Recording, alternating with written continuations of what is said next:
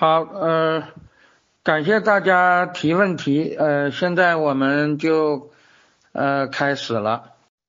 呃，问题：二十一世纪以来，九幺幺次贷危机、英国脱欧、叙利亚问题、欧洲难民问题、川普当选后的大选乱象，以及黑命贵运动，都对自由世界造成很大的打击，动摇了人们对自由的信心，助长了专制政体，尤其是新冠疫情因嗯权力意识不同，造成东西方的巨大差异，加剧了这个趋势。美国主导的民主化遭遇重大挫折，美国似乎也信心不足。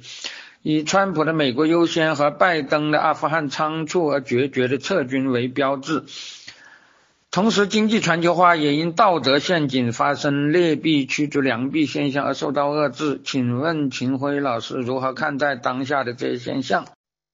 嗯，我的回答是：近代以来啊，民主化潮流一直是。一波接着一波，风骨相间的。上个世纪初的一波民主潮流，导致全世界五大帝国啊，就是五个最强大的专制国家相继解体，帝国废墟上产生一大批的新兴民主国家。但是不久，就以俄罗斯的一月巨变为标志，出现退潮啊。我曾经写过文章，所谓一月巨变。呃，就是布尔什维克解散立宪会议啊，那其实呃十月革命本身并不是很大的巨变，因为十月革命成立以后的苏维埃自己说他们还是临时政府，是吧？就是第六次临时政府，他们的任务还是要组织呃议会选举的。那么到了一呃选出来的那个呃选出来的那个呃结果对布尔什维克。那么列宁就翻脸不认账，就推翻了这个选举，然后就再也不搞这种选举了，是吧？所以俄国真正民主失败是在一九一八年的呃一月。那么以俄罗斯一月巨变为标志，就出现民主退潮。到了二十到三十年代，更进入了民主的至暗时代啊！新兴的民主国家不是发生左派集权啊，就像苏俄。就是发生右派集权啊，就像那个德国、意大利、匈牙利、罗马尼亚等等。那个时候甚至闹到连中世纪都实行贵族共和制，从来就没有专制过的波兰也出现了萨纳奇专政。很多民主思想家陷于绝望，有的像茨威格，甚至都呃悲观到自杀了。但是。但是二战使得极右专制崩溃，冷战又使得极左专制崩溃，形成第三波民主化，形势乐观到像福山那样的历史终结论都曾经大为流行。总的来讲，每一波民主化落潮都令人失望，甚至绝望，但是下一波却会更加壮观。当然，这取决于人们能否总结经验。汲取教训，针对问题，选对路径。我反对历史决定论，当然也不会认为民主会陷入万劫不复，也不会认为民主同时呃民主就是所谓的啊必然的一种啊嗯嗯嗯嗯一种宿命，对吧？我也从来不相信什么民主必然胜利的科学预言，我只相信主救自救者。是吧？呃，只要努力就有希望啊！如果你不努力，那就那就不要怪什么了，是吧？这就是我的想法。第二个问题，苏联和美国进入阿富汗是否有地缘政治的考虑呢？阿富汗对于各大国来讲有地缘政治的价值吗？呃，客观地讲，阿富汗对于沙俄是很重要的，因为俄国外交传统。就是南下寻求开放海岸。从彼得大帝以来，俄国就在努力实现从鞑靼式的内陆国到欧洲式的海洋国的转化。啊，在彼得大帝以前，俄罗斯一直是有点像蒙古的啊，就是个鞑靼式的国家，受到金帐汗国的很大的影响。那么彼得大帝以后，它将成为海洋国家，但是俄国北方海岸是冰封的。南方、西方的海岸是封闭的啊，要经过好几个海峡才能进到啊大洋是吧？什么博斯普鲁斯海峡呀、斯卡格拉克海峡、大博尔特、小博尔特、直布罗陀等等，啊，这个出海是很不方便的。那么，呃，俄国的南方和西方的海洋是海岸是封闭的，东方的海岸就是海参崴，是吧？那边太远也太冷，因此经过阿富汗挺进印度洋，是彼得一世以来历代俄罗斯君主的俄国梦。也是俄国走向海洋的最重要的方向，啊，也因此造成了英俄百年大博弈的啊原因。到了苏联时代，阿富汗和中亚三加盟共和国，就是塔吉克、乌兹别克和土库曼，都是相邻的，而且民族都是跨境的。塔吉克人甚至多数都住在阿富汗。那么阿富汗形势不但有关于苏联的进取啊，就是说你如果要。啊，想印度洋，那你就要经过。但是你即使不想印度洋，你为了保留你已经控制的中亚地区啊，你也要关心阿富汗，是吧？呃，不但有关进取，也有关退守，地缘政治地位就更重要了。现在很多人都认为苏联出兵阿富汗是从一九七零年代末开始的，实际上苏联解体以后，我们就知道。早在一九二九到一九三零年，苏联红军为了铲除中亚的巴斯马奇运动，就曾经占领过啊，当然那时候是秘密占领过阿富汗的北部，控制过巴尔赫、巴尚达赫等省啊，很长一段时间。只不过那个时候的阿富汗国王就是阿曼努拉汗是亲苏的啊，他们心照不宣，没有去讲这个事儿。但是最近的情况是不同了，中亚解体。中亚呃呃呃，苏联解体，中亚诸国独立以后，俄罗斯不再与阿富汗相邻，它对中亚的传统影响，现在主要并不是受到嗯什么阿富汗的影响，而主要是受到中国和美国的挑战。它实际上呃要阻止中国和美国对中亚的影响，都是应对不暇的。所以阿富汗目前显然不是它的战略重点了。至于美国，它本身与阿富汗乃至整个内亚都素无关系，也谈不上政治地缘政治利益。同时，它既不缺乏海岸啊，美国大家知道都是两面靠大洋的，四四面呃环海，两面靠洋的国家，是吧？所谓四面就是。北面的五大湖其实也是可以出海的，南面的墨西哥湾也是一样，是吧？他也看不上阿富汗的资源，所以啊，我在文章中讲到阿阿富汗进行开矿的招标，有时候根本就没有美国公司来投标。那么它的地缘经济利益也是很少的，他对阿富汗的兴趣主要是冷战时代作为西方的大哥，继承了西方对该地的。传统的关心，在中苏同盟时代，西方经营中央条约组织啊，我讲过那个阿富汗呃不是巴基斯坦是参加过这个组织的啊，所以巴基斯坦首先是美国的巴铁，然后才是中国的巴铁，是吧？那么在中苏同盟时代，西方经营中央条约组织，要打造从帕米尔到爱琴海的防防共屏障。啊，那个时候他们比较关心阿富汗。后来到了中美巴联横对付苏印阿合纵的时代啊，那个七十年代，七十年代苏联、印度和那个阿富汗的亲苏政府是吧，基本上是盟友，而中国、美国、巴基斯坦当时是联合对付他们，是吧？在那个中美巴联横苏印阿合纵的那个时代。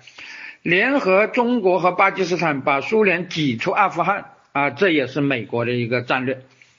总的来讲，这就是二战后冷战时代美国对阿富汗的想法。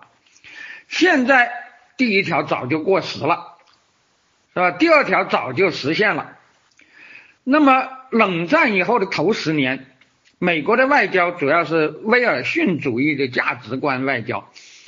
想在伊斯兰国家实现民主的突破，但是他们选的点本来是伊拉克。美国对搞掉萨达姆以后，在伊拉克推动民主是蓄谋已久的。可以说，从一九九零年萨达姆吞并伊拉克到二零零三年第二次海湾战争推翻萨达姆，他已经准备了十三年，各种预案都有。但是阿富汗以前他是没有这个想法的，纯粹是因为对九幺幺做出了强烈的反应。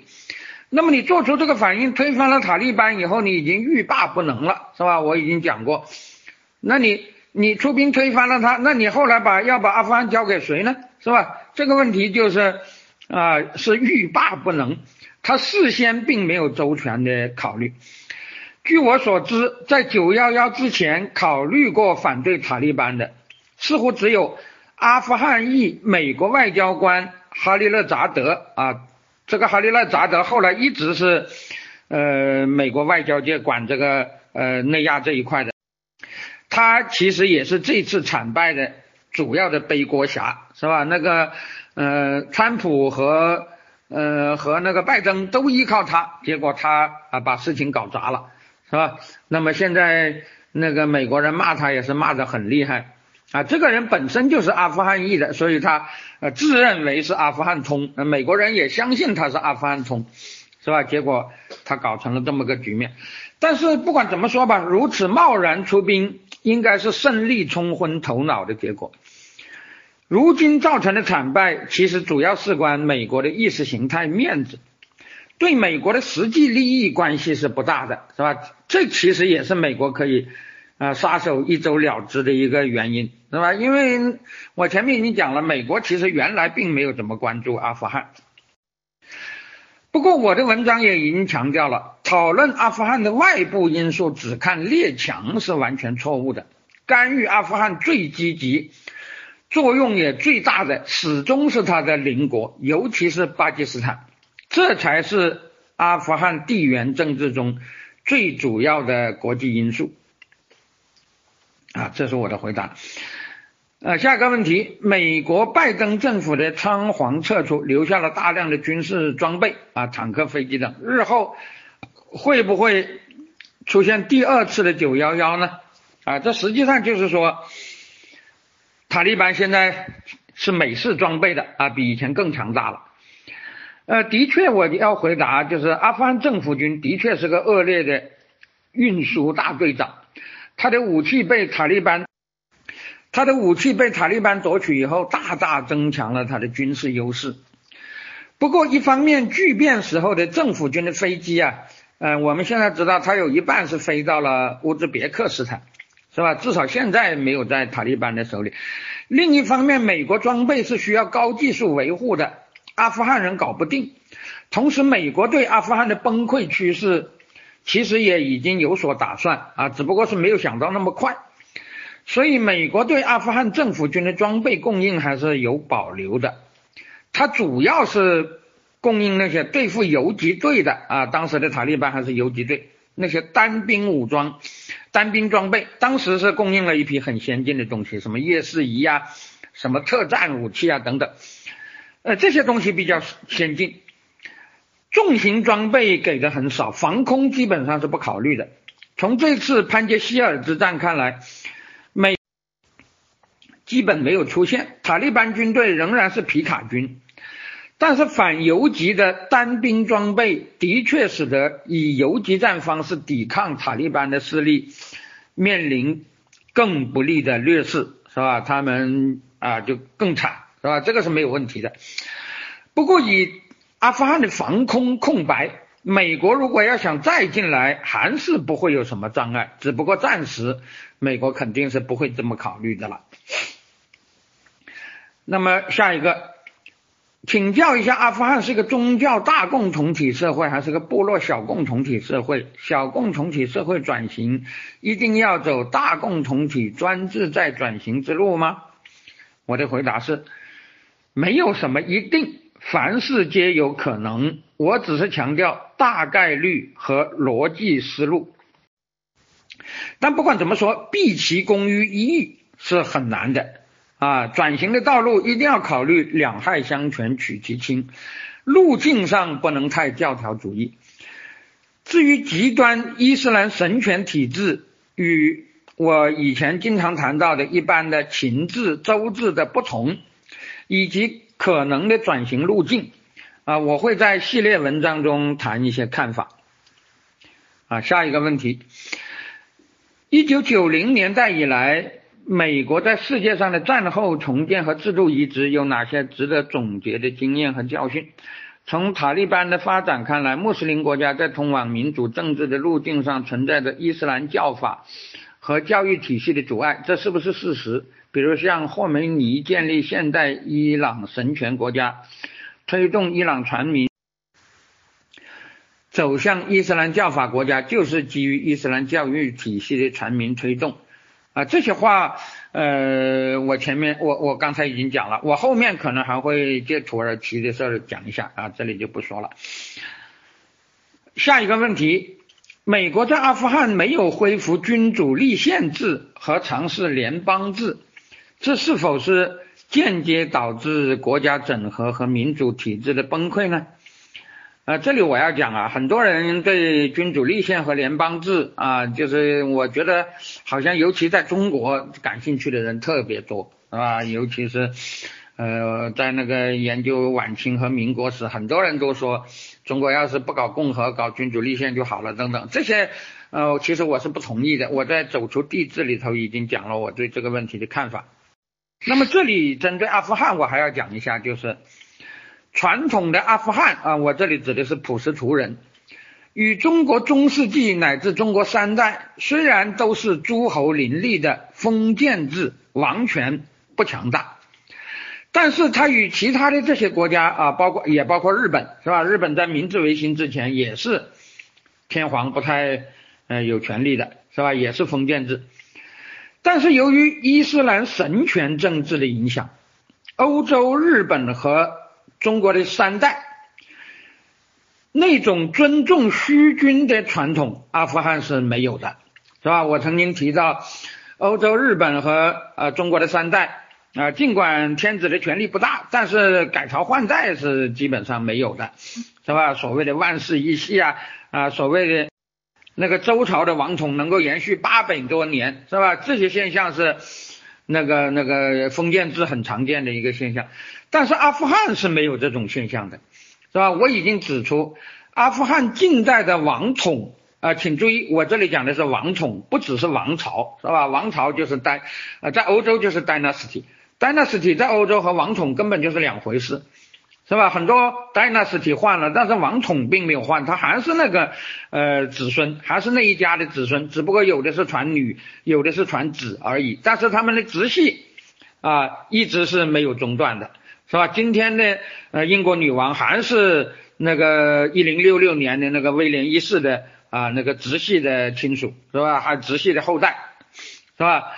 呃，但是阿富汗近代的王统和中国一样，那是那是变来变去的，而且更加频繁是吧？呃，一个姓的人上台就把第二个另一个姓原来那个姓的王室给灭掉了是吧？那个王统更换如走马灯，有枪便是草头王，完全没有权力的立宪君主根本就压不住台面。一九七三年啊，这里我要讲，阿富汗并不是没有试验过宪政啊那个君主立宪。一九七三年以前，阿富汗的皇冠民主啊，这是阿富汗当时的说法，就是在国王领导下，大家都有些政治空间啊。那个时候，阿富汗是有。呃，政党的是吧？包括共产党也是，当时也是合法存在的，是吧？呃，但是专，但是他还是国王呃说了算啊，不是议会掌权的，是吧？所以那个也就叫做啊，那个不能叫做不能叫做虚君制啊，但是的确是呃那个有国王的比较宽松的时代，是吧？当时叫做皇冠民主。其实我认为皇冠民主就是在向君主立宪演变，可惜。后来就被苏联操控的亲苏派打断了。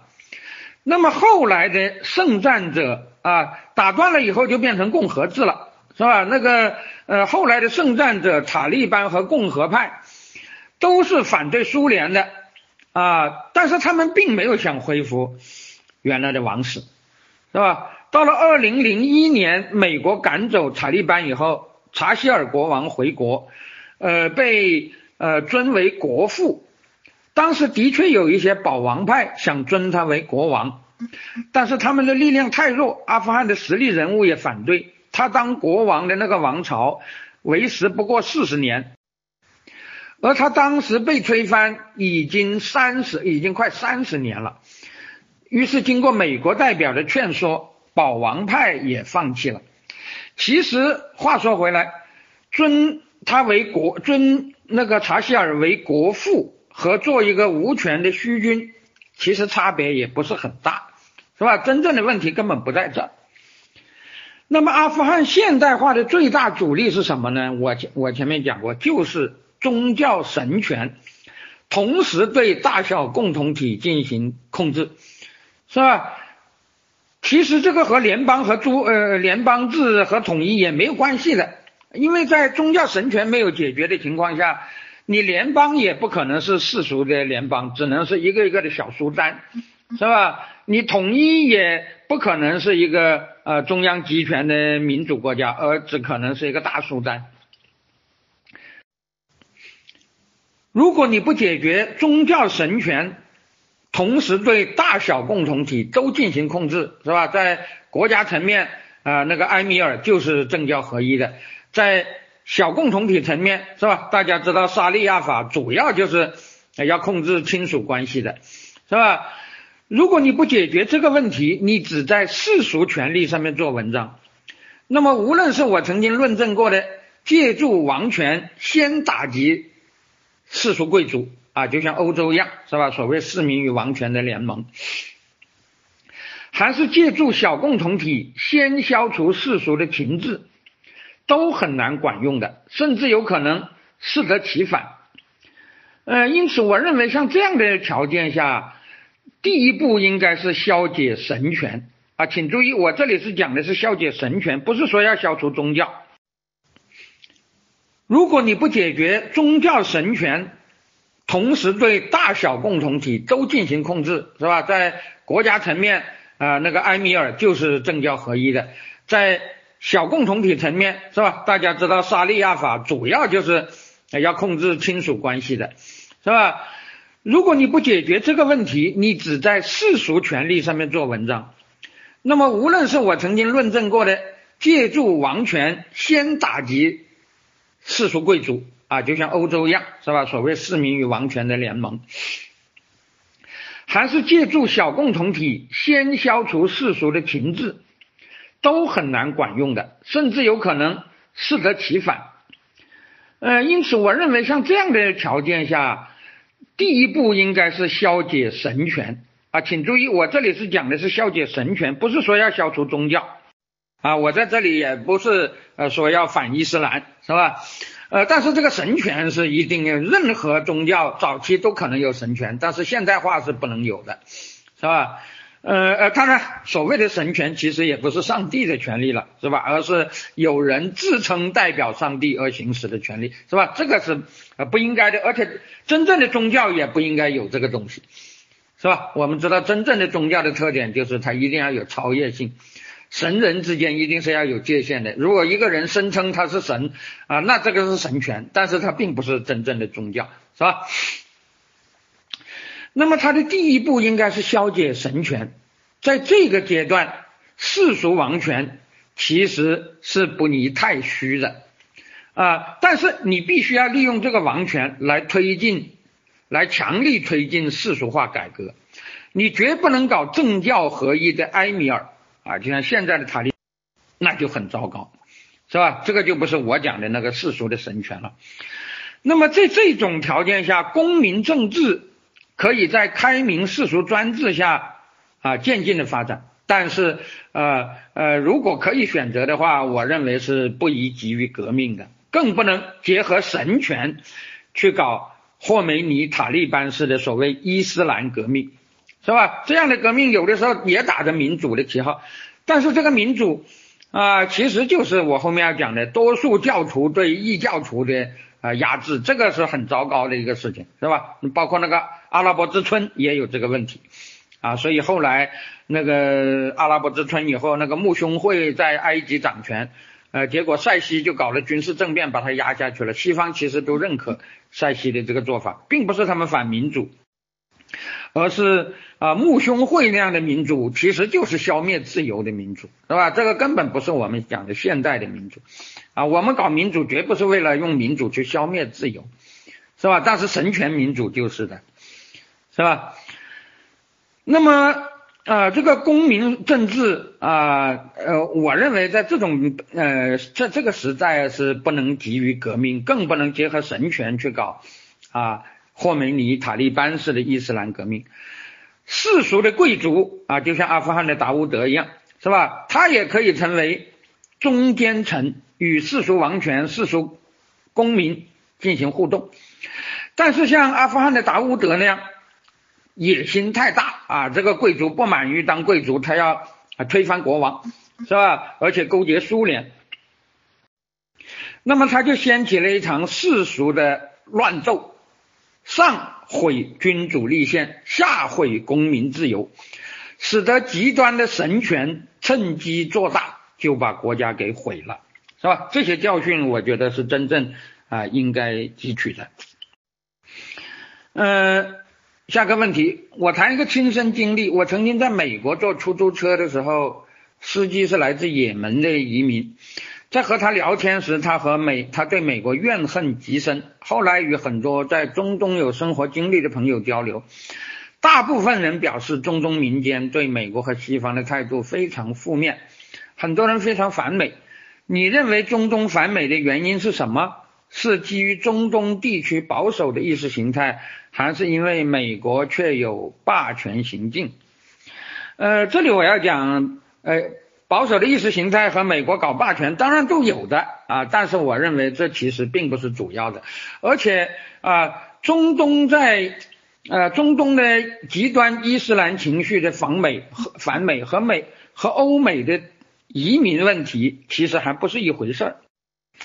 如果要谈到移民问题，就我所知，无论是欧还是美，当制造业没有衰落、就业率也比较高的时代，即便是穆斯林或者是非洲的移民，第一代对于西方他们还是感恩的，他们也知道移民之前他们是什么状态，但是第二代就不一样了，呃，这有点像我们中国的第二代农民工，他已经是在城市出生的，是吧？他已经根本不知道父辈的。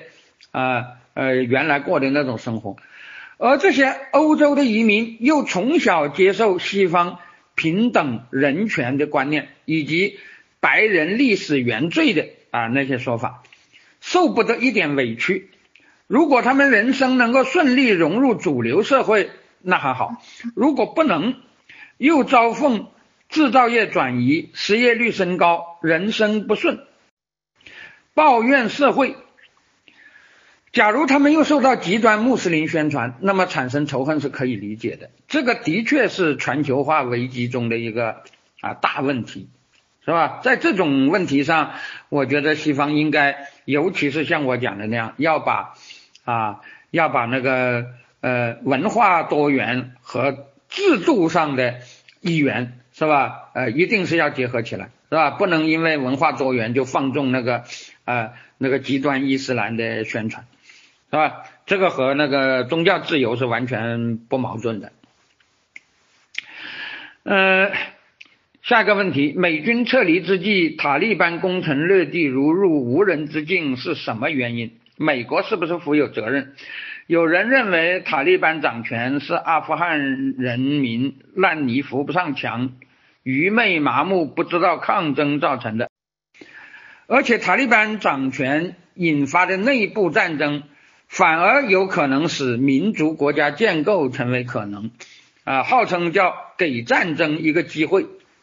秦老师对此有何评论？是吧？也就是说，这些人认为阿富汗人反正就是烂泥扶不上墙，是吧？反倒是塔利班用强硬的手段统一了国家，啊，有助于啊那个建构一个所谓的民主。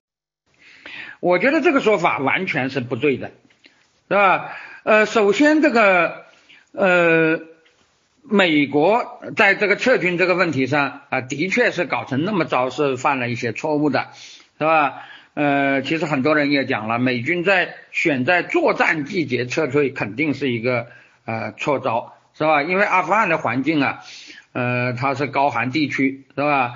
呃，一般冬季是不宜大规模作战的，尤其是不宜不宜于低技术的大规模作战，是吧？如果你当然很现代化也无所谓，但是按照塔利班的那种技术，在冬天啊，他是不会发动大规模啊战争的，是吧？如果美军延迟到或者提前到冬季撤退，塔利班应该不会逼得那么紧。还有。啊，过早的撤离巴撤离巴格拉姆机场，情报不灵，导致对战争进程估计完全错误等等。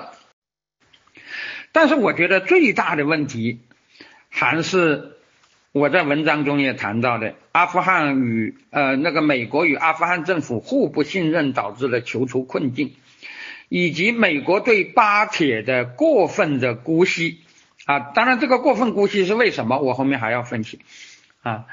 至于靠塔利班来建构民族国家，这完全就是一个笑话。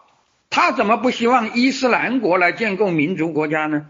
民族国家这个概念是有严格定义的，不是大一统就叫民族国家的，是吧？比如秦始皇建立的那个国家，当然也是大一统，但它绝不是我们现在讲的民族国家，是吧？这个问题涉及到一些理论，我就在这里就啊不不多展开了。嗯，下一个问题就是有位朋友说啊，当听到我讲卡拉奇的普什图人的表现的时候啊，作为一个中国人的我，感到胸膛不自觉的也挺了那么一挺。你看，即使滋生了塔利班的普什图人，也有追求文明生活的意思。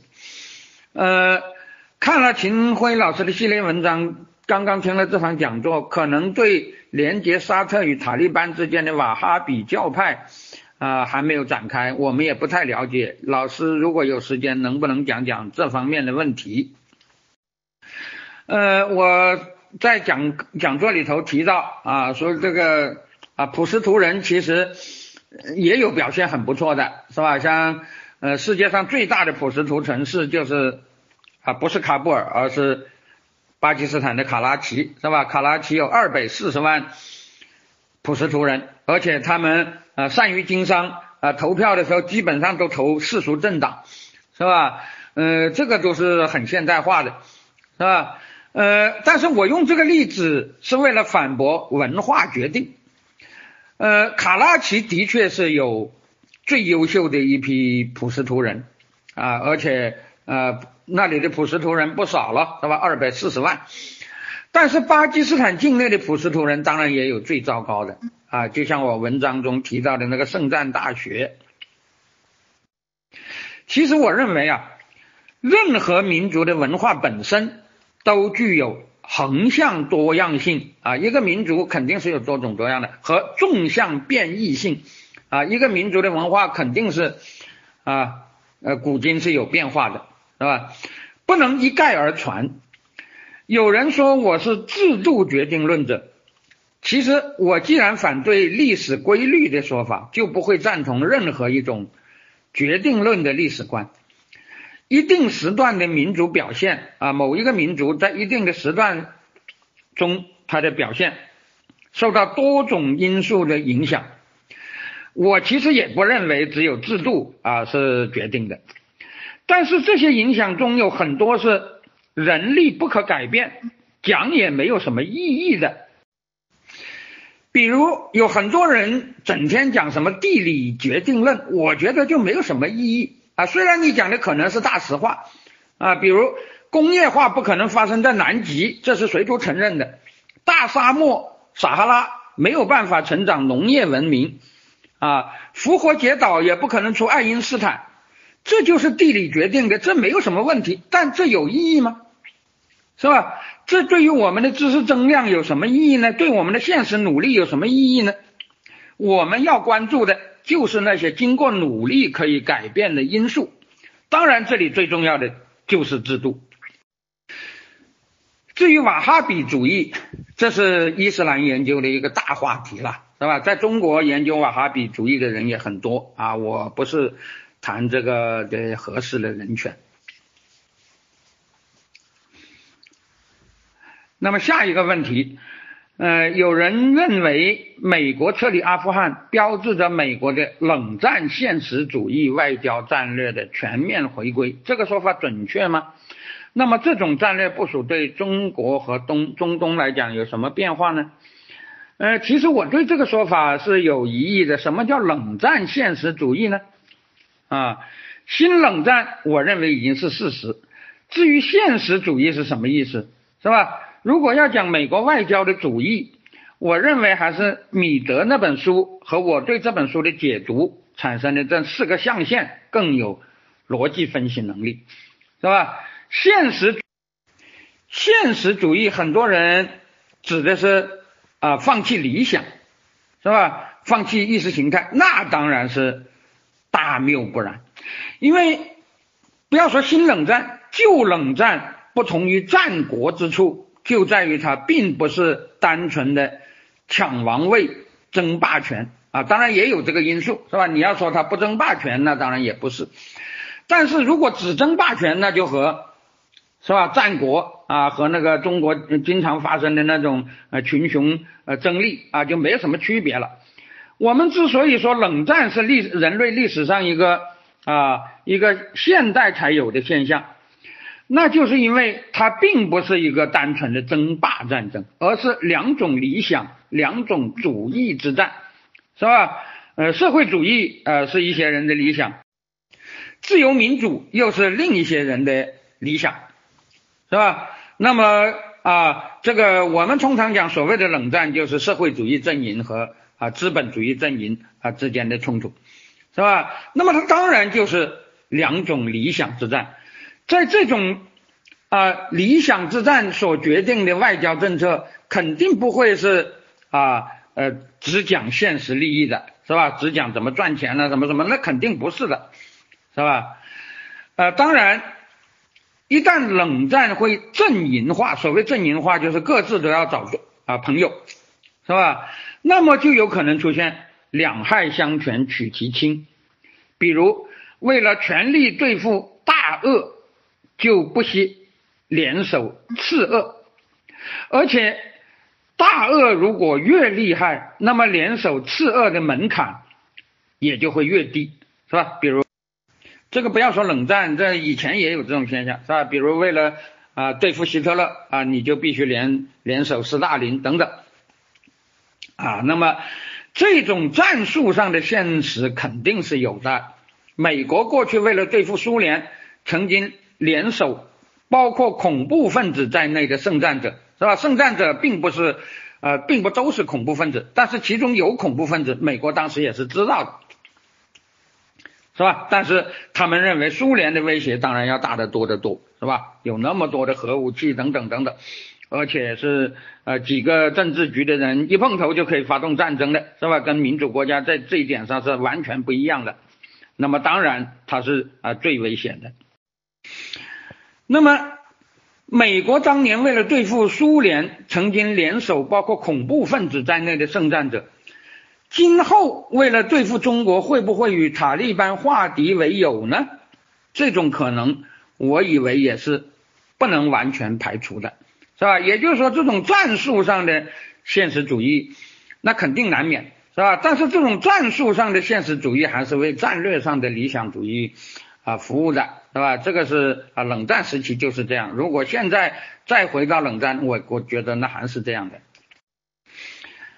下个问题，有相当的观点认为，塔利班掌权是阿富汗人民愚昧麻木、哀其不幸、怒其不争啊，他们是活该啊？你怎么看这种观点？我的回答是，这种鲁迅式的语言。其实可以用于一切的不幸者，他也许持之有故，但是我认为对解决问题毫无意义。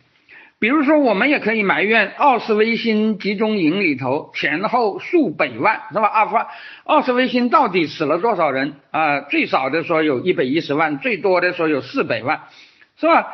几百万的犹太人都不反抗，而是麻木的走向屠场。难道没有理由哀其不幸，怒其不争吗？但是这有什么意义呢？你这么讲到底是什么意思呢？是要为希特勒开脱？是说有是吧？所以我觉得这个是啊没有什么意义的。也许这个事情是大实话，但是反来覆去讲，我觉得真是没有什么意思。嗯，下一个问题，有一种观点，塔利班重新掌权后，会如他们承诺的那样啊领导和统治阿富汗啊，你觉得呢？我这里只有一句话，我文章中已经讲了讲了，是吧？他们上一次的时候也承诺过很多，啊，所以他的承诺能不能实现？我也不是说就一定不能实现，但是你得看这个问题就比较重要了，这也是大家都很关心的，就是美国以二十年时间打造了一个民主政府，一支强大的军队，但是这个政府腐败透顶。这支军队在战场上丢盔卸甲，成建制的逃亡，他的败亡速度让人瞠目结舌。那么根本原因是什么呢？即使不敌塔利班，总能保住半壁江山吧？如果说国共内战是因为解放军是人民的军队获得胜利，那连塔利班政权都如能如此迅速的攻城略地，这究竟是为什么？这里我就要讲了，实际上，马上得天下，枪杆出政权，从来与民心关系不大，是吧？呃，关于中国革命史的啊解读，我这里就不想详细讲了，是吧？总而言之，我认为啊，不能啊用那个所谓的得民心者得天下来解释这种事的啊，否则当年的蒙古蛮族。他是打遍天下无敌手的，是吧？当年的蒙古蛮族就是最得人心的人民军，得人心者得天下。我觉得这个想法很好，这是一种价值陈述，是应然啊。也就是说，得人心者应该得天下，不得人心者不应该得天下，是吧？反过来讲，得天下者应该得人心啊。没有得天下的人啊，应该就是不得人心的，是吧？也就是说，这个命题它应该是命题、逆命题啊、逆反命题和反命题同时都成立。但是这只是应该，并不是事实，是吧？得人心者得天下是一种价值陈述，就我们都应认为是这样。而且老实说。这是中华文化，是吧？这句话并不是从西方引来的，这就是我们中国人这么想的。这种，但是这是一种价值层，是应然。只有在民主制下，它才同时是事实陈述，或者说是实然。这也就是民主制没有办法抹杀的优点，是吧？因为只有民主制才能够做到，是吧？我同情你，我就投你的票，是吧？你的同情者多，你就有可能上台，是吧？呃，或者说你就必然上台，是吧？在同情者都能投票的呃情况下，是吧？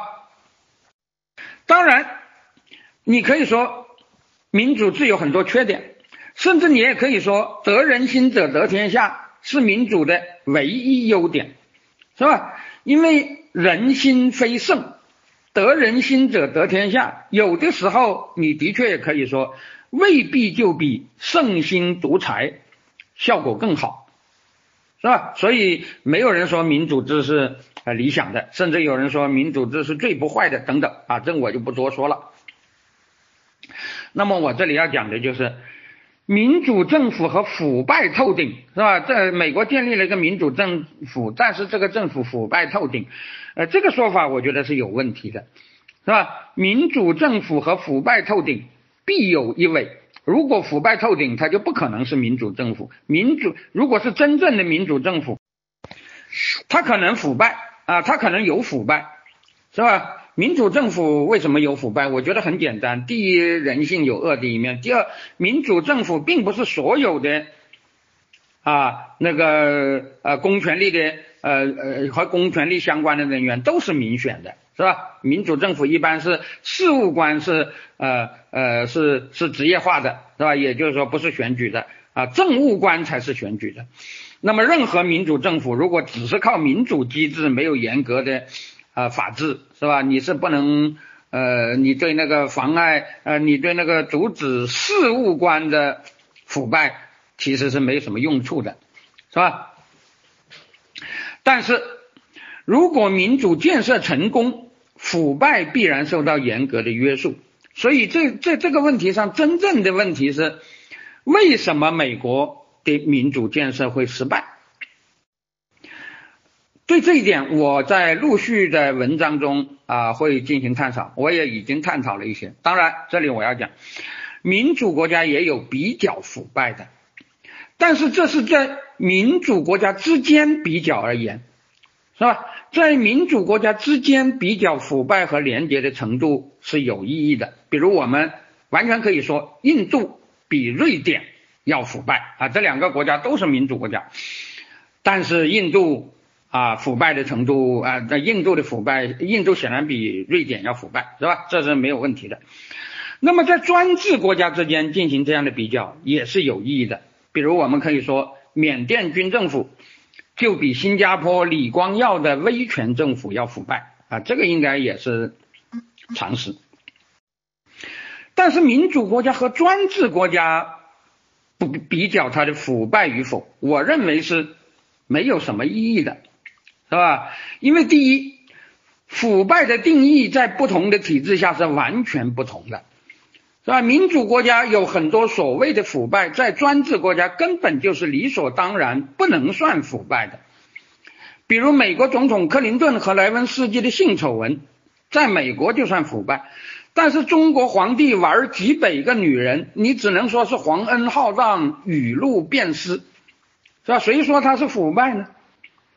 民主国家的统治者用国库的资金给自家盖豪宅啊，这里我要讲是给自家盖豪宅，祖祖辈辈住的豪宅，不是说离任就必须走人的，属于国家的官邸，是吧？美国有白宫，但是白宫并不是哪个总统的豪宅，是吧？他他只是四年内，是吧？呃，人们要求他住在这里，是吧？因为人们随时要找他嘛，是吧？你要为嗯，你要处理公务嘛？你要为嗯那个那个选民负责嘛，是吧？你跑到你自己住在那个别人都找不到的地方，那怎么那怎么能行啊？所以你当总统的这四年必须住在白宫里头啊，就是官邸里头。但官邸绝不是你的豪宅，是吧？美国啊，差不多五十个总统只有一个白宫的啊。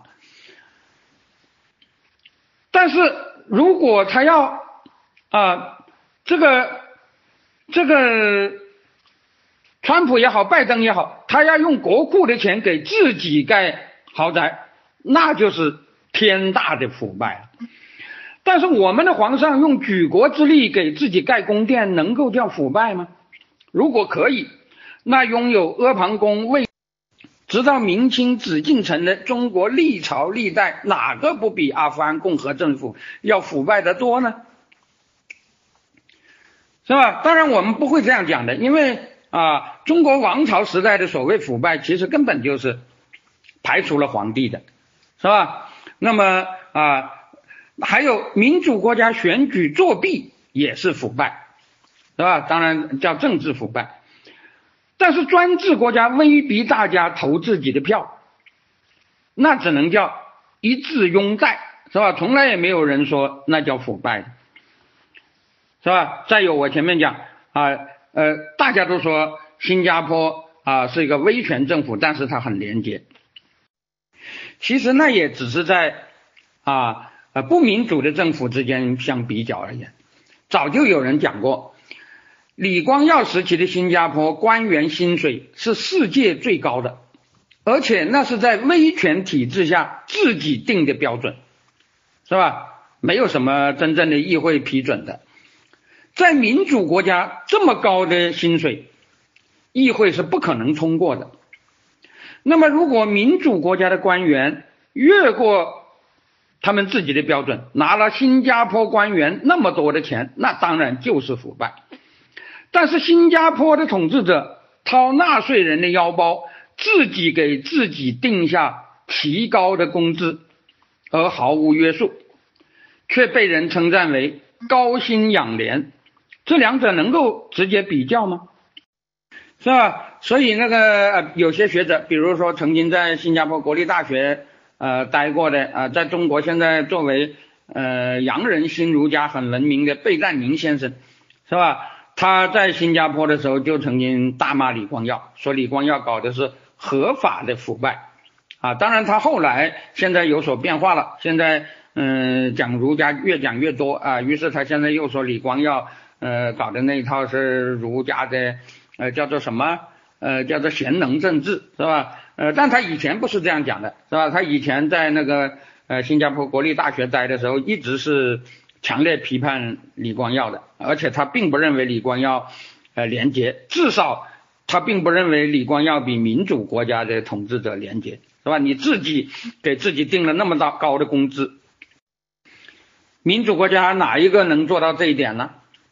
是吧？如果民主国家的官员，啊，也拿了那么多的钱，那肯定就是腐败，是吧？只不过在你新加坡，这就是你啊，那就是合法的，是吧？那叫做高薪养廉，是吧？总而言之，在民主国家里头，很多以权谋私的腐败，在专制国家其实就是一种合法的特权。所以这两者比较谁更腐败是不好比的，因为腐败的定义就是不一样的。第二，即使有一些腐败，是无论民主还是专制，定义都是可以统一的啊。比如官员，呃呃，越过规定，呃，把钱塞进荷包，是吧？不管是拿皇帝的钱塞进荷包，还是拿民主国家的钱塞进荷包，那都是啊贪污，是吧？这个是没有问题的。但是还有第二，专制国家的腐败揭露率。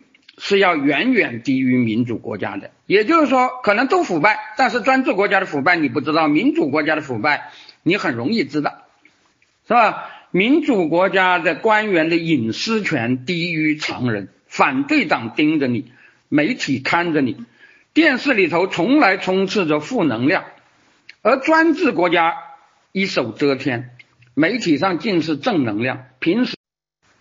平时个个号称廉洁公仆，一搞运动才发现遍地贪官，官员得势时似乎是两袖清风，一旦政治失势，马上会爆出大量的所谓腐败丑闻。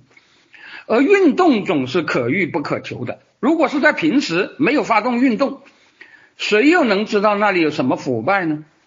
这怎么能跟一切都可以公开的民主国家相比较呢？所以，民主国家比专制国家腐败啊，这种说法是要慎重的。当然，具体到阿富汗，我们可以说，阿富汗的民主啊根本就不成功。用我的说法，用我的文章中的说法是，其实那只能叫军阀共和，是吧？阿富汗仍然有很多军阀，只不过这些军阀，是吧？呃，都号称他们拥护共和国。是吧？这其实有点像中国那个一九二七年以前的这种啊状态。那么在共和之前，军阀当然是一个大弊端，但是大家往往不注意，军阀打仗往往还是相对行的。为什么呢？因为军阀的队伍类似所谓的轻兵，它往往比那些兵不识将、将不知兵的中央集权武装。更能打。中国历史上，我们经常就看到岳家军啊，比如比宋朝的禁军啊就能打；戚家军比明朝的卫所兵就能打；湘军比清代的绿营啊就更能打。也就是说，靠着官兵间的中法关系，军阀还是有凝聚力和战斗力的。而阿富汗共和之后，其实搞民主是啊是失败了的，那么这就造成一个结果，表面上军队是国家化了，那么军阀仍然存在，但是国家化了以后啊，他对军军队的啊军队的私人化性质显然是有所削弱的，是吧？这个是没有问题的啊，今天的阿富汗就是这样，是吧？那么削弱了以后，他的军事能力反而更弱了。是吧？讲的简单一点，就是这个湘军变成绿营了，是吧？那个岳家军变成啊禁军了，是吧？那么他对付塔利塔利班那样的武装叛乱，他的能力反而下降了。但是这个军阀的特权又没有完全消除，他在当地选举中搞舞弊的能力还是有的。那么这个除了降低民主的公信力以外，更严重的就是使塔利班的卷土重来变得更无阻挡。当然，这里我们也要讲，考虑到规范的民主不能一蹴而就。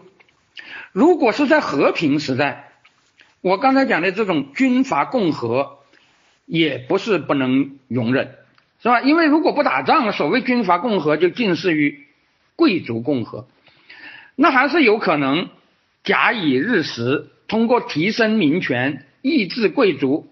来使贵族共和逐渐变成民主共和的。其实很多国家的民主化啊，只要是渐进的，也基本上都是这样。但问题是，阿富汗是在内战状态下，是吧？这种状这种啊，一民主化了以后，一一一军阀共和了以后，这个战斗力下降了。只要美国一撒手，这条我刚才讲的这条路。啊，就从贵族共和到民主共和这条路就算断了。那么，尤其是这个共和政府啊，他还成功的玩了一场杯酒释兵权，是吧？极大的削弱了呃以前对付塔利班最有呃力量的那些人啊，比如杜斯塔姆，是吧？杜斯塔姆统呃率领的是乌兹别克军队啊，马苏德率领的塔吉克军队啊，那都是当年塔利班的克星。是吧？所谓的北方联盟就是他们啊组成的。那么现在是共和政府了，而且共和政府还是普什图人，是吧？大家知道那个不管不管是卡尔扎伊还是加尼，是吧？那个啊共和政府当然都是啊普什图人居多的，是吧？那么他们当然不能允许有呃乌兹别克的军队存在，塔吉克的军队存在，是吧？所以虽然杜斯塔姆啊马苏德是呃被塔利班呃。垮台之前就暗杀了，是吧？但是马苏德家族还是有的，是吧？但是呃，这个共和时期啊，杜斯塔姆马苏德马苏德家族呃仍然是有很高的地位，是吧？共和政府还是对他们呃不错的，但是他们的兵权是大大的削弱了，是吧？也就是说，原来呃阿富汗存在着马家军、杜家军，结果共和以后啊，全部都成了。啊，所谓的禁军是吧？就是北宋的那个呃禁军，或者说成了绿营，是吧？那么结果是塔利班第一次称霸的时候难以对付的北方联盟势力，这一次就变得不堪一击。塔利班实际上是先占领了北方，控制了整个北部边境，在包抄喀布尔，政府军这个时候根本就没有招架之力，是吧？这可以说是一个悲剧。嗯，但这个悲剧很难避免，是吧？老实说，你要搞这种啊这种初级的民主啊，那最后的结果就是这样。这不仅这个问题不仅在阿富汗还存存在，在伊拉克也同时存在，是吧？我就讲过那个伊拉克对付呃所谓的伊斯兰国，那也是根本就，我觉得这个啊这个这个这个这个塔利班最后卷土重来，当然这里头有。啊，巴基斯坦的功劳是吧？这个我就不多讲了。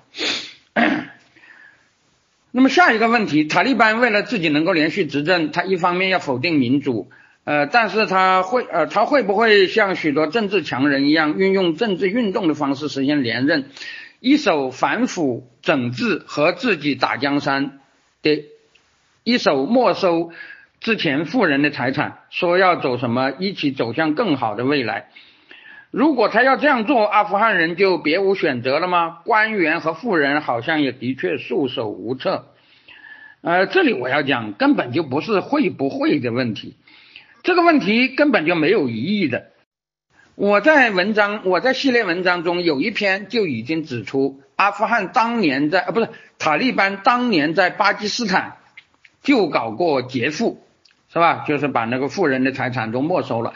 当然，能不能济贫那就是另外一回事了。但是，啊，塔利班掌权，富人没有好日子过，是吧？这个是肯定的。但是穷人是不是有好日子过？呃，这当然就是呃，不是说啊，富人没有好日子过，穷人就会有，是吧？而且我这里讲的是富，这里讲的是这里讲的富人，当然也是指啊和塔利班没有关系的富人，是吧？呃，塔利班和塔利班有关系的富人以权谋私，在任何专制时代你都没办法避免，是吧？这个红顶啊，塔利班的。啊，红顶商人是吧？呃，那个穆斯林从绿嘛，嗯，我们当然也可以说叫叫绿帽商人，是吧？那么塔利班时代会不会出现一大批绿帽商人，是吧？我们就等着瞧就是了。下一个问题，西方民主在阿富汗的失败对我国如何建立民主是否有借鉴意义和思考价值？啊，当然有了，是吧？我一再讲。文化不能决定，是吧？我是反对文化决定的，但是路径常有依赖，价值可以普世，但实现价值的先后应该有一个次序的排序的选择。主义可以拿来，问题必须除产。民主价值是普世的，但民主之路依不同的给定条件会非常的不同。两害相权取其轻是路径选择的基本逻辑。阿富汗的事例提示我们，不能空谈民主价值，更要注意路径的选择。呃，下个问题，这个塔利班现在已经夺权啊，据说塔利班要改变当年的执政风格。但是似乎阿富汗国内已经有多名妇女和反塔利班的人士被杀害，那么塔利班真的能够做到痛改前非吗？而且国国内有人不仅相信塔利班的态度，甚至为塔利班曾经的暴行洗白。你认为塔利班重新掌权对中国的影响有多大？中国会不会成为下一个接盘侠呢？呃，其实啊。呃，谈论未来，我觉得没有多大意思，呃，意义啊，因为这只能说是走着瞧。不过，如果要讲塔利班的许诺啊，我刚才已经讲过，塔利班上次上台就许诺了很多。上次他们甚至许诺，只要好穆斯林能够掌握政府，法律正义得到恢复，他们的前信者埃米尔啊，就是那个他们的领袖，就会功成身退。下台修道啊，就是专门做传教士啊，就啊国家就让啊其他的好穆斯林来治理了，是吧？当然，事实上我们知道完全不是那么回事，是吧？所以实际上他们以后会怎么样啊？我觉得呃根本就没有办法断言的啊。不过这里我要讲，呃，从持久掌权考虑，他们会不会改变？这个我想。呃，也不排除他们有这种考虑。不过，如果你要讲痛改前非，那一个基本事实是，他们至少在目前还从来没有讲他们以前有什么非，是吧？他们只是说他们以后会怎么怎么，从来没有说以后他们就不会怎么怎么，是吧？说以前我们犯了错误，像这种话，他们现在就是公开呃做样子，他们也没讲。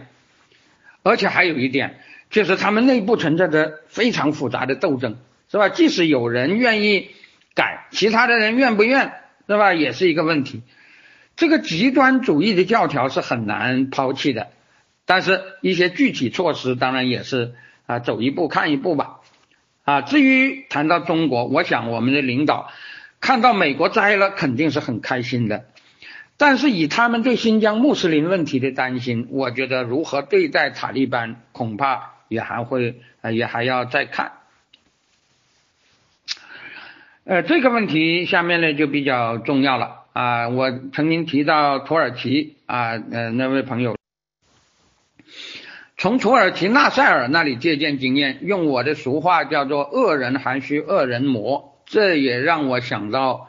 宫保大人想到师承的李成祖，但是这前后两位恶人的区别应该如何描述还很不清楚啊，嗯，请秦老师解析。呃，我觉得这里有个，首先有个抽啊，纳赛尔是埃及的，土耳其的那位不是纳赛尔，而是 Kimor，是吧？我们一般译成凯莫尔，有的时候又译成基马尔。呃，现在看来啊，至少我认为他的确是以世俗主义新权威战胜伊斯兰原教旨的一个成功者，是吧？呃，至少到目前历史上没有比他更成功的。实际上，在阿富汗，现在如果我们看一下一百年来阿富汗最好的日子，也还是一九六三查希尔国王那几年所谓的皇冠民主啊。当然，呃，类似的还有呃，像伊朗的那个巴列维时代，是吧？那个时代就是世俗化呃有很大的进展，那个时代，是吧？当然了。查希尔对传统的神权还是没有开莫尔那种铁腕改革的决心，而他的那位野心勃勃的堂弟又受到苏联人的蛊惑，引狼入室，把国家前途和自己的性命都断送了啊！呃，这个是阿富汗的悲剧了。那么这里我想多讲几句土耳其。这个 Kemal 实际上是一个。全盘西化的人，无论市场经济还是民主政治，作为理想他都是接受的。但是在有生之年，他搞的就是世俗主义威权政治，而且他培养了一支以世俗主义为信念的军队啊！土耳其军队从来就是世俗主义的一个支柱，是吧？而这支军队在奥斯曼帝国崩溃的时候，打败了协约国支持的希腊军，创立了共和制的土耳其。因此啊，他可以说是建国的军队，是很有威望的。那么自从 Kemal 以后，土耳其一直就走着一条非常有趣的道路，就是啊，一下子是威权的军政府，这个军政府没有民主，但是它可以推进世俗化。是吧？然后啊呃，到了一定程度，就出现穆斯林民众要求民主化，是吧？军政府就还政于民。但是这两者都有很大的问题，是吧？通常是世俗威权的军头在太平岁，他们会考虑还政于民，是吧？因为那个 Kemal 就是这么主张的。但是威权导致的腐败。引起民众的不满，世俗导致宗教的不满，这两者结合起来，会使得相对宗教化的政党赢得选举，是吧？土耳其一旦民主，肯定伊斯兰的势力就会上升，是吧？这个是几乎是啊屡试不爽的，是吧？这就导致民主年代宗教势力会上升，世俗化就会倒退，倒退到一定程度。军人看不过眼，就会发动政变，是吧？他们就会推翻民选文官，重新打压毛拉，推进世俗化，是吧？这个时候的土耳其民主就会中断。但是 Kemal 主义，它其实就有点类似于什么军，什么呃呃军政、训政、宪政，是吧？到了一段时间。这些军人就又会啊把这个事情安定了，他们就会再还政于民，然后一还政于民，土耳其就恢复了民主，但是伊斯兰倾向就又上升了，是吧？如此螺旋式的前进，但是人们看到的长期趋势是什么呢？也就是每一次的世俗军政府，是吧？土耳其历史上有很多次的世俗的军政府啊，军政府当然是没有民主的，但是他们。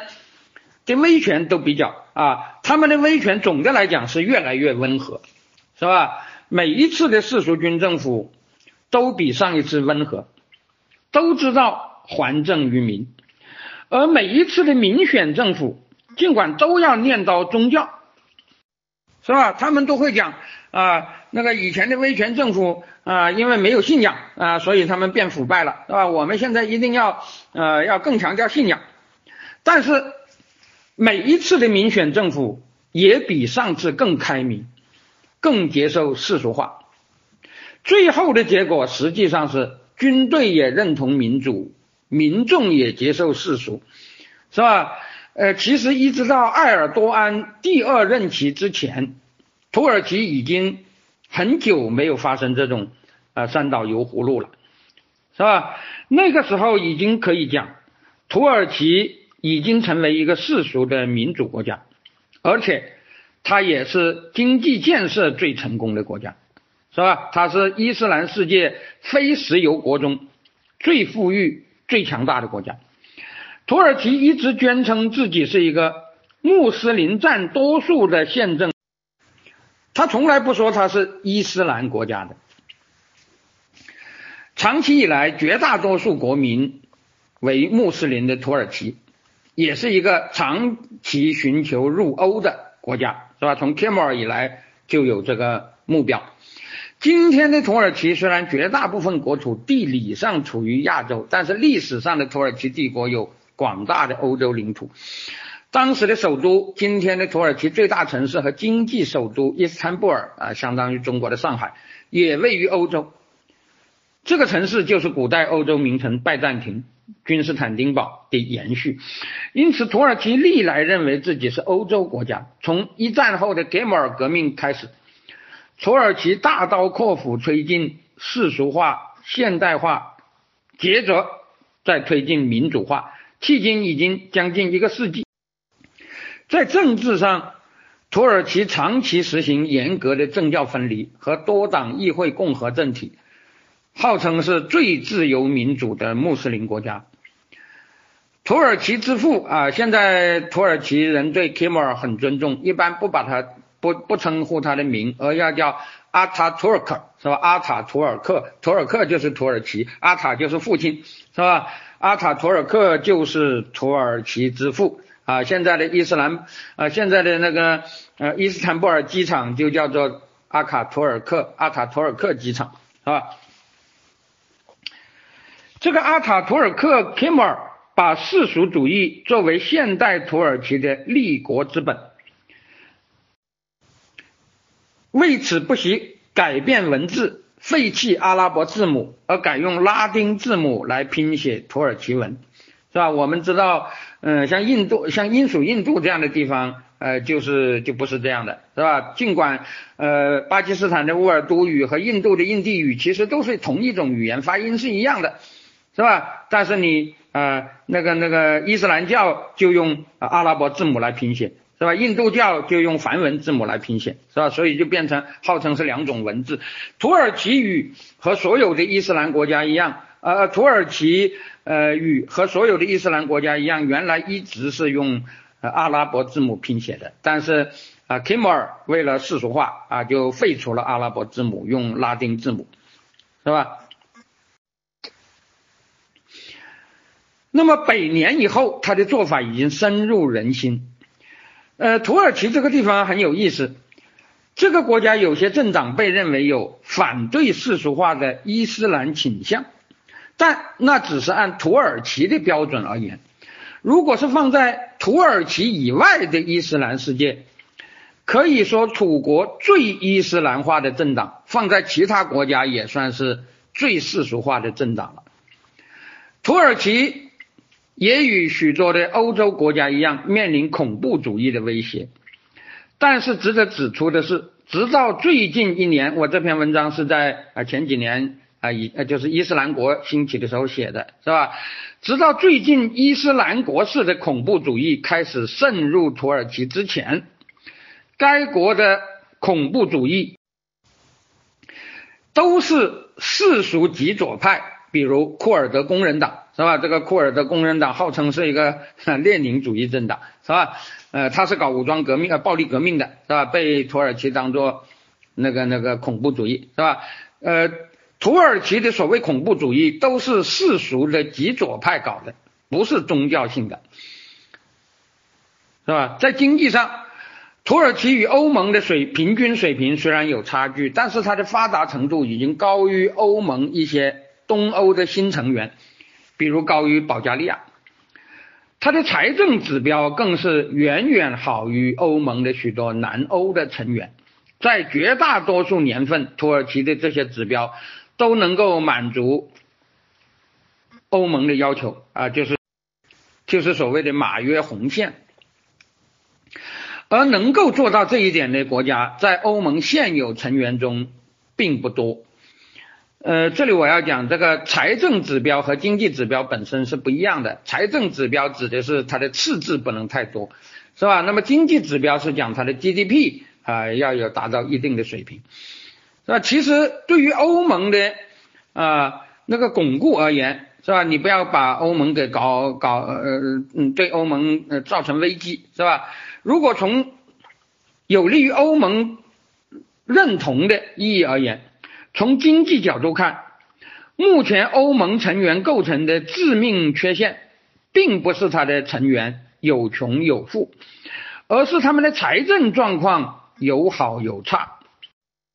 其实，在我看来，只要政策得当，穷富联合其实是可以做到双赢的，是吧？因为呃，一方面富国可以呃帮助穷国，另一方面呃富国的打工者，是吧？呃，也可以降低富呃呃穷国的打工者也可以降低富国的那个劳动成本，是吧？等等。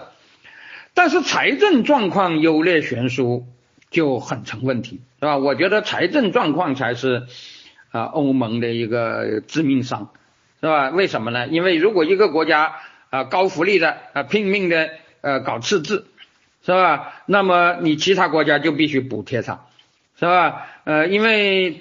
如果你不加入欧盟，那就会有通货膨胀。但是你加入欧盟就没有通货膨胀。那没有通货膨胀，实际上通过欧元区，你就是在呃透支别人，是吧？所以呃，哪怕你有贫有富，这个问题都不大，是吧？经济水平有差距，问题不大。但是你财政状况的优劣就很麻烦，它就会导致优者不愿救助，是吧？劣者不肯减次。啊，减赤就是压低赤字，是吧？那么这就会造成双输之局。因此，马斯特的马斯特里赫特条约对财政红线要比对 GDP 水平更加强调。而从人均 GDP 水平来看，算是相当富有的那些所谓的欧洲国家啊，包括意大利、呃西班牙、希腊呃等等。是吧？这些国家的 GDP 水平其实比土耳其更高，但是他们给欧盟捅的篓子，我觉得是很大的，是吧？呃，反而是那些更穷，就是东欧的那几个新加入欧盟的国家，他们的 GDP 其实并不高，但是他们由于民主化，使得大家都愿意接受休克疗法，是吧？大家知道，嗯呃，降低福利，提高呃，降低福利。那个、那个、那个，嗯嗯嗯，同时呃，那降低福利是大家都不愿的，但是那个，嗯，欧洲呃东欧在民主化初期是吧，大家都觉得那是民主化的代价是吧，都成功的实现了这一点，所以呃新东欧国家呃赤字普遍都不是很高的，是吧，在财政状况上，它比那些欧洲国家要好，是吧？那么从人均 GDP。来看，算是相当富有的欧洲国家给欧盟捅的篓子，是总体上似乎更穷的新欧洲国家没有办法比的。从这一点来看，爱琴海两边最有资格当欧盟成员的，绝对不应该是希腊，而毫无疑问应该是土耳其。啊，我这里只是指这两个国家相比而言，因为土耳其没有什么赤字，而希腊基本上就是吃。几乎吃垮了欧洲，但是我们看到的事实是相反的，是吧？希腊是欧盟成员，但土耳其就入不了欧。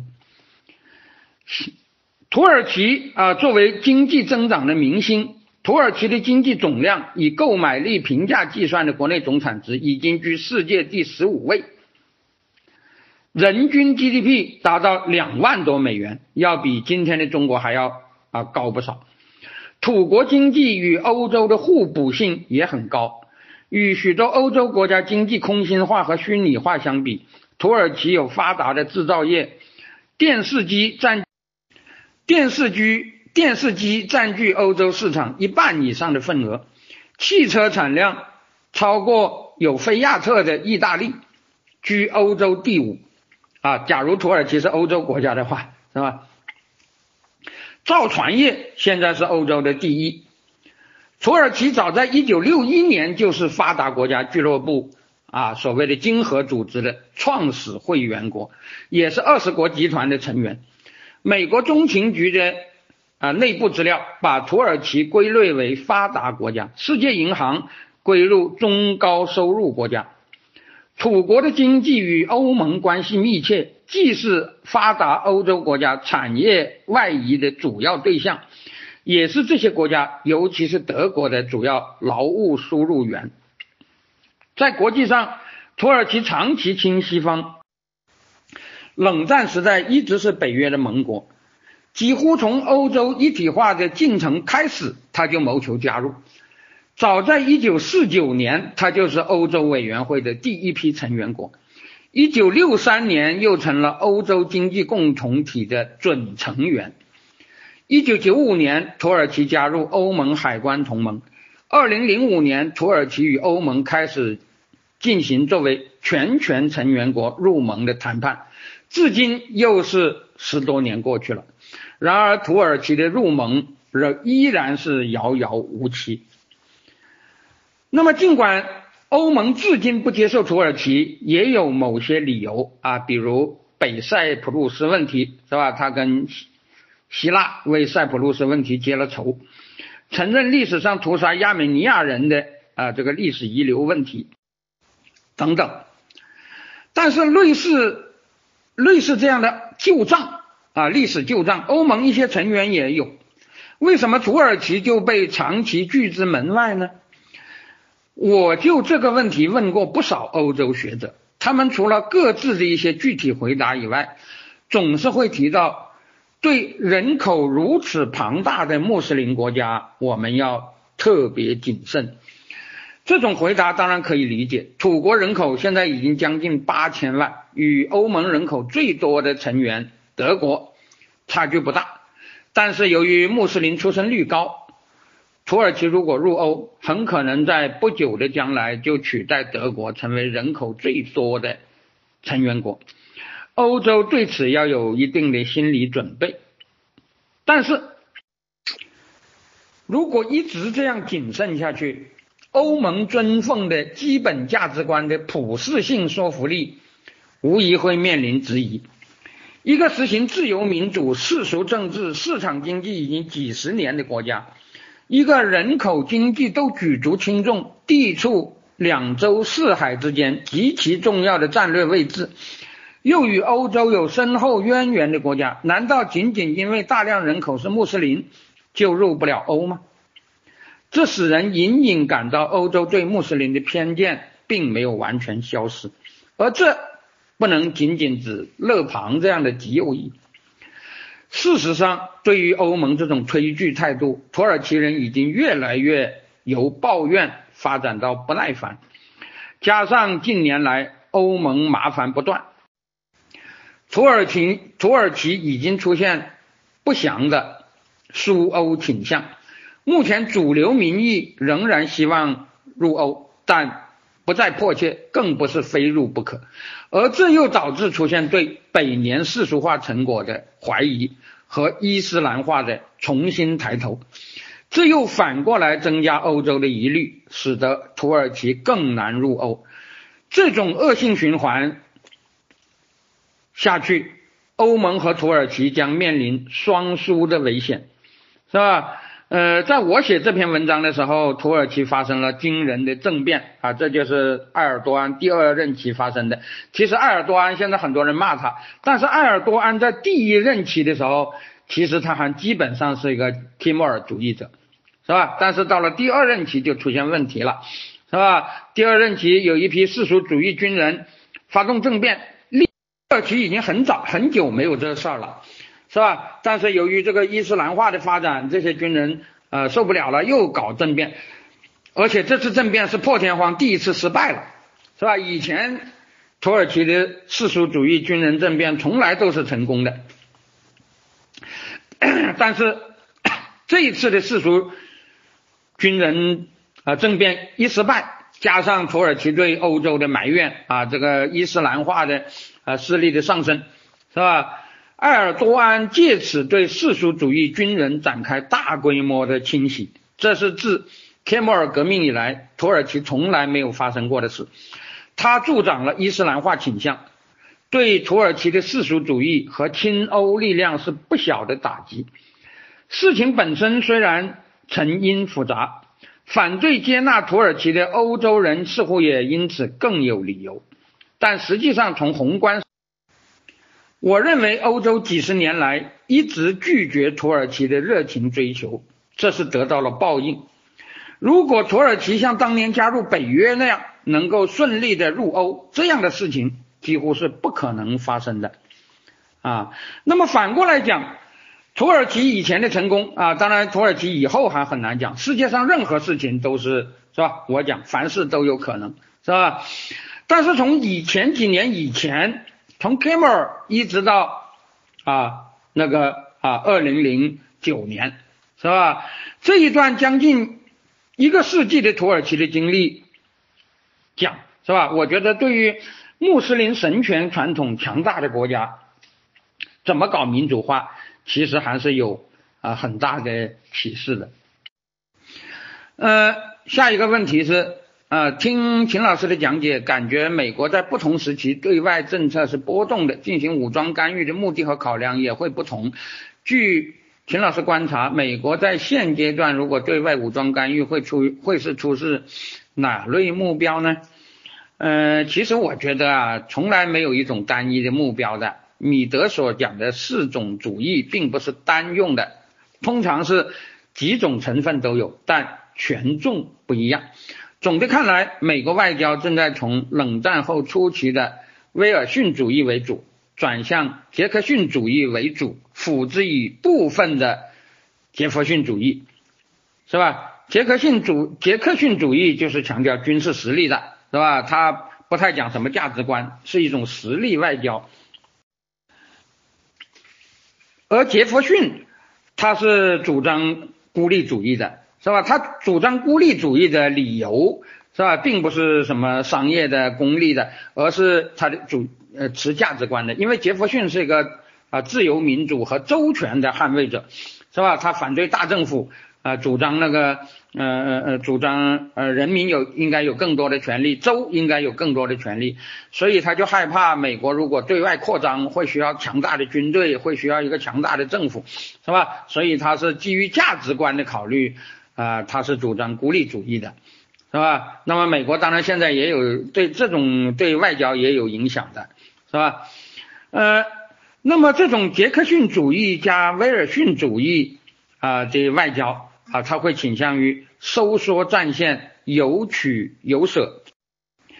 那么有有些人认为，既然美国从阿富汗啊这么狼狈的撤退，那么他们也就会从其他地方。啊，撤退，美国从此就一败涂地了。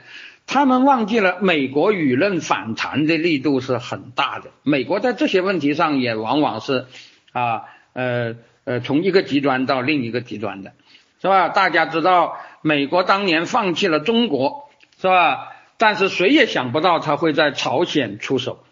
斯大林之所以原来不支持老金发动战争，就是害怕美国出手。后来他决定支持了，因为他判断美国既然不救蒋介石，也就不会去救南韩。谁知道是吧？谁知道呃，他就为此啊灾大灾了，是吧？那么美国后来放弃了越南啊，但是人们想，但是人们想不到他后来又在阿富汗把苏联坑得很惨，最后在冷战中大赚的还是他。我当然不会由此就断言美国下一次就会强硬起来，是吧？因为我从来认为历史是不确定的。但是以阿富汗来断言美国以后就一直都会如此，我觉得这就是游园惊梦而已。呃，下一个问题，阿富汗塔利班的暂时性的夺权成功，会不会像十月革命一样，给其他国家的啊这些？啊，伊斯兰带来影响呢？啊，那么伊斯兰会不会因此呃就有统一的可能，是吧？呃，不至于以后都是大国的附庸呢，是吧？我这里要讲，塔利班的胜利对国际上的原教旨主义极端胜利、极端势力不过就像当年苏联鼓舞了中国，中国的成功又鼓舞了越南，越南的成功又鼓舞了红色高棉那样，跟着就发生了中苏的对抗，中越的对抗，越南和红色高棉的对抗。其实各派极端主义中的互斗也是不会停止的，是吧？而且我觉得啊，他们越是成功，恐怕互斗的就越厉害。啊，这个我从来不讲我是预言，但是我觉得这个啊大概率可能是这样的。那么下一个问题，塔利班的目的可能是什么呢？他们现在与伊斯兰国的关系又是怎么样的呢？是否有着同样的目的或者信条？巴基斯坦支持塔利班对他们有什么好处呢？啊，呃，我这里要讲塔利班和伊斯兰国的关系是早。塔利班自己也是派系林立的啊，现在我们也都知道，以前我们是从来不讲的，因为以前我们中国和美国一样都是骂塔利班的，是吧？但是现在啊，我国一些急于示好于阿塔的人啊，就呃拼命的在那里鼓吹说塔利班有两种，阿富汗塔利班是好的，巴基斯坦的塔利班是坏的，是吧？因为巴基斯坦的塔利班一直到现在都在不断的袭击啊，中国在。啊，搞那个中巴经济走廊的那些啊中国人是吧？呃，可以说是欠下了我们同胞的很多呃血债的，而且他也杀了很多巴基斯坦人，是吧？那么这个巴塔和阿塔是吧？以前我们从来不讲的，现在我们说巴塔好，呃呃阿塔好，巴塔坏，是吧？其实啊，巴塔和阿塔虽然不像我国一些急于示好阿塔的人那样啊。啊，虽然不像我们一一些急于教好阿塔的人鼓吹的那样黑白分明，但是他们肯定也是在互斗，即使在阿塔之中也是有互斗的，是吧？比如有人就指出，呃，阿达阿塔以前有两个中心，是吧？就是白沙瓦中心和奎达中心，是吧？这两个中心其实一直是啊，一直是有矛盾的，是吧？那么我们也知道，在支持阿塔那塔利班方面，巴基斯坦的内部也是有争论的。一直支持塔利班的主要是 ISI，就是三军情报局。巴基斯坦国内一直有抨击这个国中之国的强烈的不满。三军情报局对塔利班一方面是力图驯化以为己用啊，就是招安塔利班；另一方面驯化不了的。就祸水白引，就祸水白引啊，把他弄到阿富汗去，是吧？就像我曾经文章中指出的，就像那个北宋呃那个小说《水浒传》里头描写的，是吧？呃，宋朝招安了梁山啊，就让宋江去打辽国，是吧？但是这种游戏也很危险，搞不好就像当年越南扶植红色高棉那样，最后就被反刺。而惹祸上身了，所以这种关系能不能一直维持下去啊？当然也是有问题的。呃，下一个问题，阿富汗如果是美国民主理想价值观传播的失败案例和民主本身没有问题，那根本上究竟是初衷目标不正确，还是水土不服的土壤问题呢？是吧？嗯，秦老师能否再点再再讲一下？我其实已经讲了，既不是。呃，水土不服，或也就是所谓的文化决定论，是吧？也不是他的初衷啊，搞民主本身就不对，是吧？我觉得更可能的还是路径问题啊，或者说是那个啊路径选择的问题，是吧？我已经讲了，民主是普世的理想啊，我前面引的那句中国的话，得人心者得天下，是吧？这句话讲的不是中国的现实，但是的确是中国人也认同的应然，是吧？那中国人也认为得人心者应该得天下，或者得天下者应该是得人心的。那么能够实现这一点的，当然就是选票，是吧？因为啊，那个那个得不得人心，其实最终啊还是要靠自由表达啊来来来来实现的。呃，得不得人心，最终是要靠啊无代价或者很小代价的自由选择来达到的。是吧？如果这个自由选择的代价很大，人们就不会选择，是吧？比如说，呃呃，你同情某一个党，那么你投他一票那是很简单的，但是你要为他打仗，要为他舍身呃入死，那很多人就不干了，是吧？所以我觉得呃那个那个，如果民主选举得人心者，肯定能得得得天下，是吧？但是那个打仗那就很难说，是吧？比如说塔利班现在胜了，是吧？你说是大家都拥护塔利班塔利班吗？肯定不是的，是吧？很多人都害怕塔利班呃上台。但是你要他们去跟塔利班拼命，没有几个人愿意，是吧？塔利班如果选举，他肯定上不了台，是吧？因为同情他的人很少。但是如果打仗，很多人尽管不同情他，也不敢跟他拼命，是吧？他就有可能上台，是吧？所以这啊，就是不得人心，但他就是得了天下，是吧？这就跟一个强盗在当街杀人啊，很多人都不敢去阻止。是吧？但是这并不等于说这个强盗就很得人心，那个完完全是两两回事，是吧？呃，而中国人也认为得天得人心者应该得天下，你怎么能说中国人就拒绝民主呢？是吧？但是走向民主的道路应该依据不同的既有条件而有不同，千篇一律，第一步就搞选举。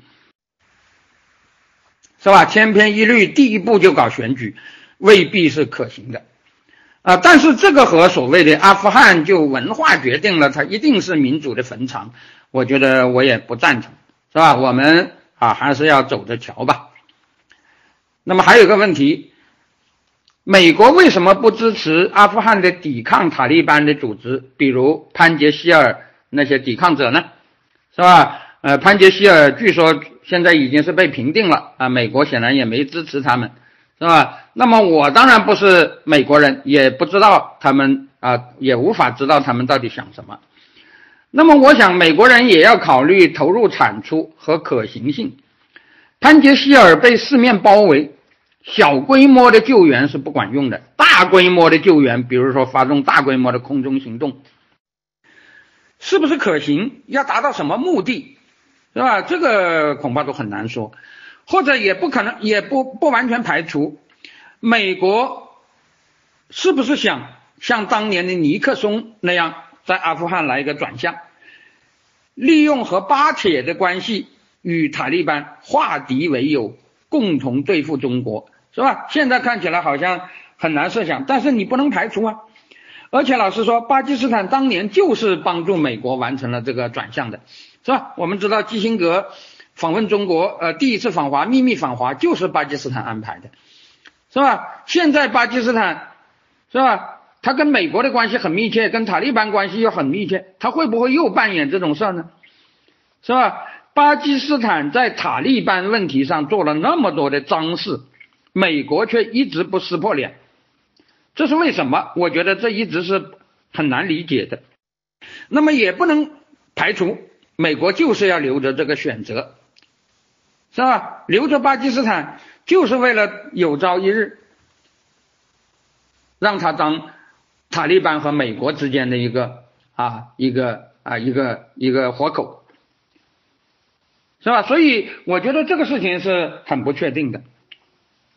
我当然啊不会说啊一定就是这样，是吧？而且现在看起来好像也嗯是这样的那个。呃，那个、那个、呃、那个能够呃说是这样的那个根据也不多，是吧？但是你说美国为什么一直要和巴基斯坦保持那种关系，是吧？我觉得呃就很难解释，是吧？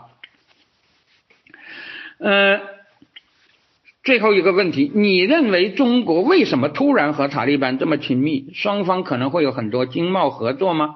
还是另有所图？嗯。我觉得经贸合作肯定是很重要的，是吧？而且实际上，呃，中国也的确是直到目前为止，在共和时代，在共和政府时期就是阿富汗的主要投资国，是吧？呃，塔利班如果要如果要统治阿富汗，他肯定也不会呃拒绝这种投资。呃，但是总的来讲，如今各方面对塔利班都还在观望和接触啊，至今还没有任何一个国家承认塔利班。塔利班本身也在极力表现开明，国内镇压那是大概率啊，我认为他肯定是镇压的。对外巡训，至少目前他还不敢。阿富汗不等于伊拉克，阿富汗的经济严重不能自立，肯定是要依靠外部势力的，是吧？不说别的，粮食就不够。塔利班上台，第一个问题就是怎么养活啊这些人的问题。现在看来，塔利班第一步是依靠穆斯林国家啊，主要是巴基斯坦，还包括土耳其、卡达尔啊、卡塔尔、阿联酋等。啊，这些穆斯林国家，但是这肯定只是杯水车薪，而大国要能够接受它啊，还需要讨价还价。呃，下一个问题，如果不能挣脱塔利班凶残的控制，又不能摆脱宗教约束的小共同体罗网，阿富汗建立现代国家，过上人的日子的出路在哪里呢？啊？呃，这些问题以前瑞士的已经提了很多了啊，我讲我已经讲了。现在看起来，走出大小共同体都被一元化控制的神权专制，第一步应该是公民力量与世俗新权威的结盟，实现彻底的政教分离。凯莫尔的道路，凯莫尔的道路要比政教不分的伊斯兰民主成功的可能性更大。而霍梅尼、塔利班和阿拉伯之春中穆兄会的革命啊，都是相反的例子。还有个问题，塔利班在二零零一年垮台以后，为什么又能再次崛起？有人说这是阿富汗人民的选择，这是否与阿富汗地区的传统文化有关系？其实我觉得和传统文化没什么关系，因为是吧？二零零一年他垮台。啊，二零二一年他又起来，这两二十年间，阿富汗地区的传统文化有什么变化呀？是吧？我觉得其实最直的原结的原因就是两条，第一条就是巴基斯坦的支持，是吧？塔利班两次崛起都不是什么奇迹啊，都是和巴基斯坦有关的。至于他第二次比第一次更顺利，我前面已经讲了，这就是和呃共和政府。呃，对军阀的削弱是有关关的，是吧？这个军阀的削弱是共和的，呃，应该说是个正面的东西。但是你在战争条件下，是吧？你削弱了军阀，那你就等于是取消了湘军，是吧？恢复了绿营，那对你打仗肯定是不利的，是吧？这个是越来越清楚了。呃，这次塔利班这么迅速的占领全国。啊，三军情报局是必然是深度参与其中，在阿塔新时代的内政外交上，啊，三军情报局巴基斯坦扮演什么角色？能否深入介绍一下这个组织的架构和与塔利班的关系？啊，这个你们看一下我系列里的文章吧。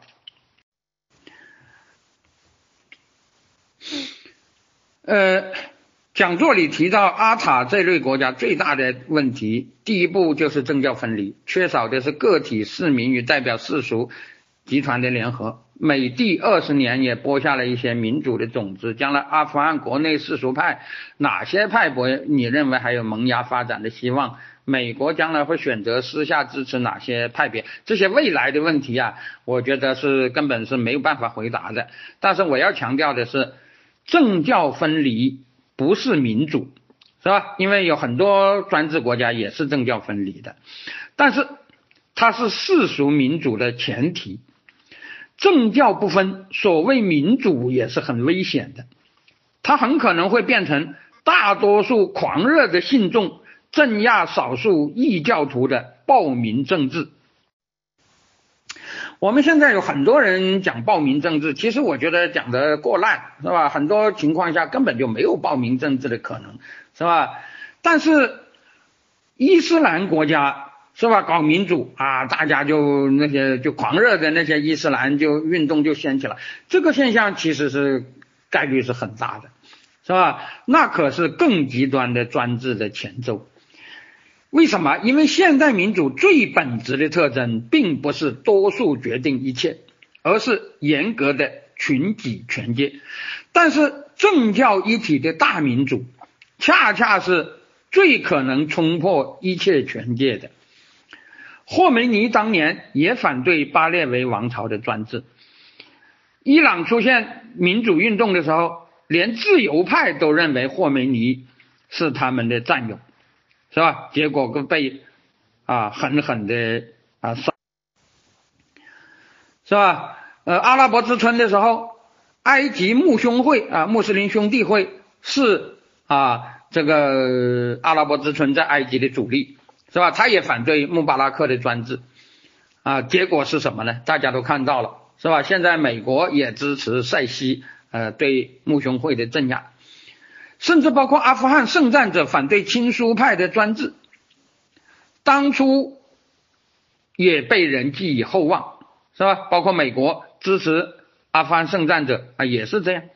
结果呢，是吧？所以我觉得啊，一个教训就是，是吧？这个这个这个啊呃，凯莫尔道路是吧？包括与凯莫尔类似的啊那个世俗威权啊，当然这个威权啊，尽量有给民主有一定的空间。是吧？就比较开明，是吧？像这样的呃东西啊，可能还啊，可能还是以后的啊真正的希望。而这种东西啊，我觉得你也是根绝不了的。为什么呢？因为人本身人性就有世俗这一面，是吧？人当然是追求宗教的，但是任何一个人，是吧？也都是有七情六欲的，包括那些圣人在内。是吧？所以世俗化本身也是人性中啊不能根除的一个东西。呃，那么最后一个问题，呃，也是呃呃有些朋友呃引了一段那个法广的那个评论，是吧？不光是呃呃群友的问题，也是国际上争论的问题。那就是自阿富汗撤军之日起。美国本土政治就产生了很多呃现象，是吧？这个和当年的那个呃，就和去年的那个事情是连在一起的啊呃，就是那个那个呃那个那个呃川粉骂拜登是吧？拜登呃就为自己辩护等等是吧？真的是撤军成功还是失败，而不是该不该从阿富汗撤军。拜登实现了美军的全部撤离，问题是在撤离过程中的做法很多是违背常识的，犯了低级趣味，呃，犯了低级错误。争论的双方啊，一方面是拜登和他的团团队，另一方是除了拜登和他的团队之外，几乎所有美美国媒体和美国大部分人，包括一向支持拜登的美国主流媒体以及相当多的民主派人士，呃，民主党人士啊，这是啊，这应该怎么看？